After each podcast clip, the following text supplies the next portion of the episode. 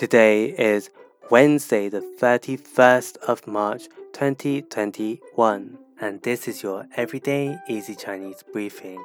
大家好,我是林老师, and welcome back to our regular listeners. For those who are new, in each episode, we'll go through a new word of the day and practice making new phrases and sentences from them. The word of the day is 没 may, not. Let's practice building new phrases and sentences from this word.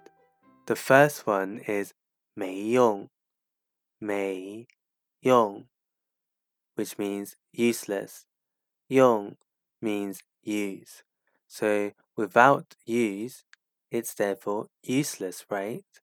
An example sentence is 借口是没用的。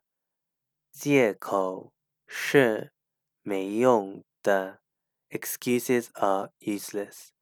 Next, we have 从没，从没，never before. 从 means from or since, so 从没 means never before. For example, 我从没去过澳洲。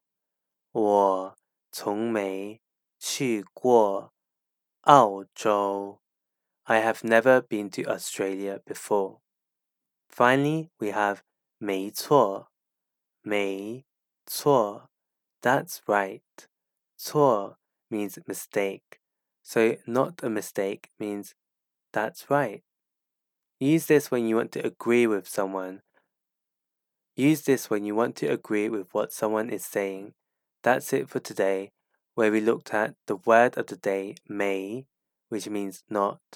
Three other words that you can create from this are 没用, useless, 从没, never before, and 没错, that's right. To see these words and sentences, head over to the forum section of our website www.everydayeasychinese.com.